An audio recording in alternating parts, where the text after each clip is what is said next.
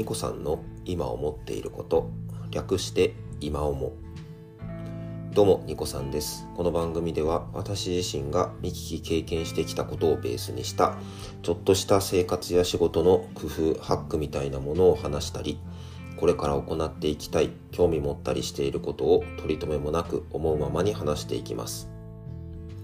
はい。ということで、43回目、2月12日の収録です。いつも聞いていただきまして、本当にありがとうございます。今回は、キントンサインポストの話をしていきます。取り上げるメッセージは3つですね。アプリ作成ルールの発見、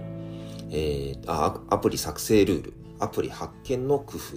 利用率の把握の3点についてでございます。はい、一つ一つメッセージを紹介していきます。まずはアプリ作成ルールでございます。ルールがあることで安全に業務改善を続けられる。現場メンバー自らがキントーンで自身の部署やチームの業務改善を進められるようになってきた。各現場が自由にアプリ作成を行ってしまうと全体の構造が複雑化する上アプリの重複や冗長化の原因にもなってしまうそこで現場メンバーがアプリを作成する際のルールを整備するというものがございました。さあ、まあこういったね、複雑化するとか重複、冗長化ということにたどり着いてしまうと、いわゆるファイルサーバーの Excel ファイルと同じような末路をたどってしまうというふうに私自身は思っております。どういうものかというと、ほぼほぼ同じ同じ意味を成したファイルがいくつもできてしまうということです。いつかの配信でもお話ししたかと思うんですけども、この Excel ファイルの運用、仮に綺麗にできていたとしたら、それだけでしっかり業務が成り立つと思うんですけども、私自身が見ていた、えー、Excel ファイル、こんなものがありました。えっ、ー、と、最、えっ、ー、と、Excel 最初ですね、ファイル名が通常の、えー、業務の名前になっているんですけども、そこから、えー、新、最新版、最新版、リビジョンゼロ、えー、回収中、えー、最終版のバージョン2、最終版の、えー、さらに修正中。という形で一体どれが使われているものかがわからなくなるというものです。まだ同じファイル名がどこかについていると、まあ、そこをね、整えればいいよという形になるかもしれませんが、えっ、ー、とね、全く違う名前だと、まあ、中身見てみないとわからないとか、いうこともあったりするかと思います。で、キントンアプリもですね、あの、直感的に作られるがゆえに、そういう環境に陥らないとも言い切れないということがございます。でそういった時にですね、必要なのは、まずアプリの作成ルールです。実際にあのアプリを作るときにフィールドの使い方とか、あとは名前ですかね。まあ名前もね、あのアプリ発見の工夫とかでもお話ししていこうと思うんですけども、あの誰が作ったものか。まあバイネームじゃなくても、このチームが使っている、作っているものであるというようなものを示したりとかいう必要があると思います。で、また、いわゆるですね、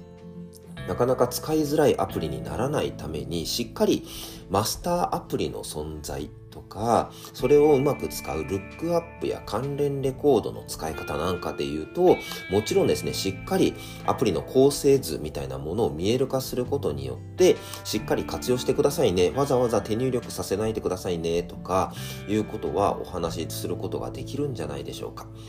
またテストでたくさんアプリを作ることもあるかもしれません。その時にですね、しっかりまあアプリをあの不要になったら消してくださいね、なのか、で、消す時にもですね、ルックアップとか関連レコード使ってると、繋がったアプリも一緒に削除するというようなことも動いてしまう危険性があるので、削除するときには連携フィールドは消しておきましょうとか、そういったところをしっかり、あの、ご案内をしていくことでですね、適切なアプリ運用につながっていくんじゃないかなと思います。しっかりルールを作っていきましょう。はい、続きましてアプリ発見の工夫です。利用者に寄り添って見つけやすさを作る。均等上にアプリが増え、システムの複雑度が増してきた。必要な時に目的のアプリが見えづらく、ユーザーの利便性を損ね、場合によってはアプリが使われなくなってしまう恐れがある。えー、アプリへの動線を整備し、アプリ名やアイコンを工夫することでアプリを見つけやすくするということが書かれています。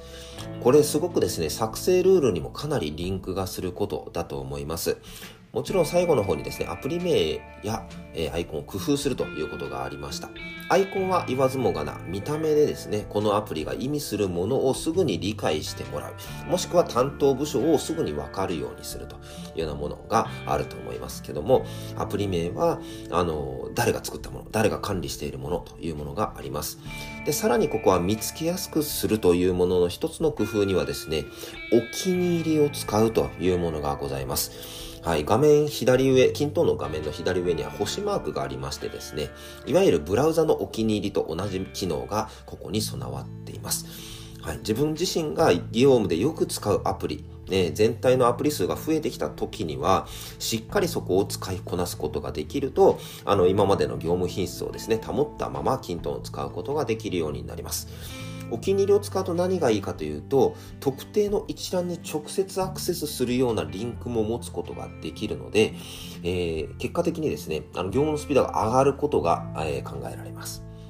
で、またですね、あの、ファイルサーバーとかの考え、概念を踏襲していくとなると、しっかり利用するものはスペースに分けるという可能性があります。はい。そういったことでですね、このスペースに入ったら自分の目的のアプリがあるっていうようなことを、あの、見えるようにするというのも一つ手かと思います。ただこのスペースを使うときにはですね、それぞれのアプリにアクセス権を設定することがあると思いますけども、スペースのアクセス権に引きずられてしまう可能性がありますので、単にアクセスしやすくするためだけにスペースを活用するっていうのは、えっ、ー、と、少し気をつけた方がいいかなと思います。そのスペースがどういう意図を持って作られたのかということでですね、スペースに参加できるメンバーなんかも限られていたりするケースもありますので、注意が必要です。ただ、そこを理解した上でうまく活用していくと、目的のアプリにたどりやつ、えー、たどり着きやすくなるということがあると思いますので、ぜひ活用してみてください。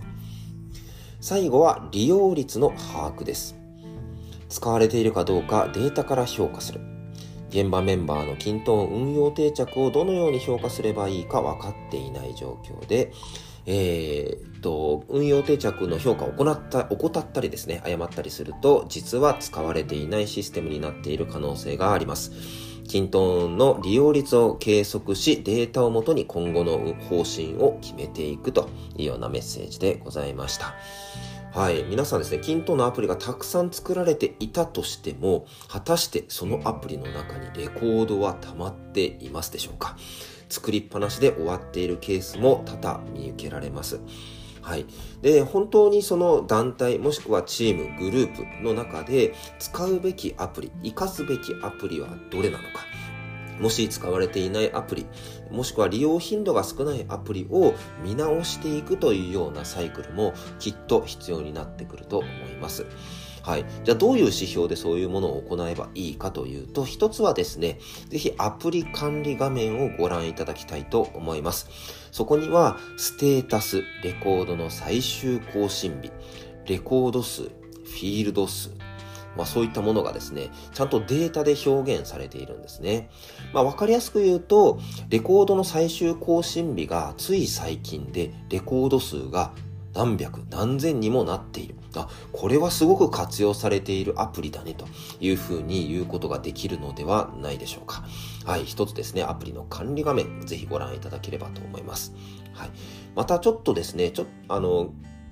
技術が必要になってくることがあるかもしれませんけども、例えばシステム管理者の方に監査ログをご覧いただくということもあるかと思います。そもそも均等にログインしているかどうかというね、ユーザーの評価にもなりますし、アプリへのアクセス数というところも監査ログから、えー、掘り起こすことが可能です。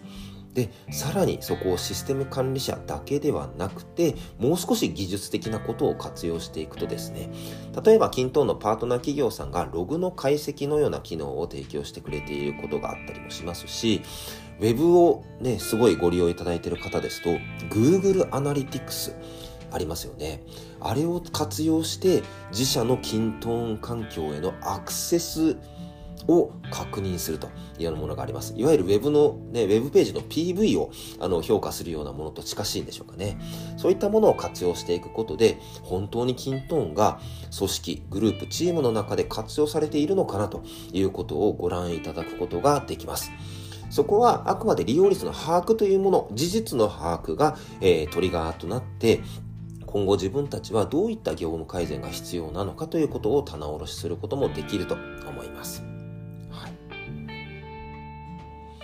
ということで今回はですね、キントーンサインポストアプリ作成ルール、アプリ発見の工夫、利用率の把握についてお話をさせていただきました。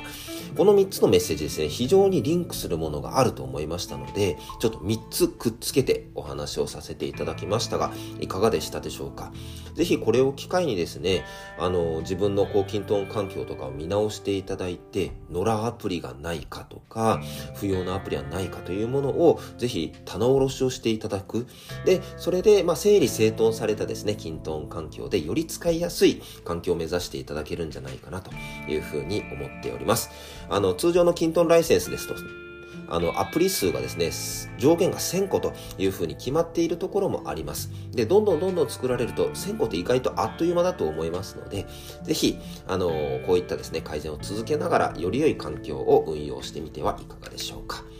個人にしても団体にしてもできるのひらめきに出会えるような働きかけをしていきますしもしこの番組をお聞きになられた方がおっと思っていただけたのであればとても嬉しいです。それではまたいずれどこかでバイバイ。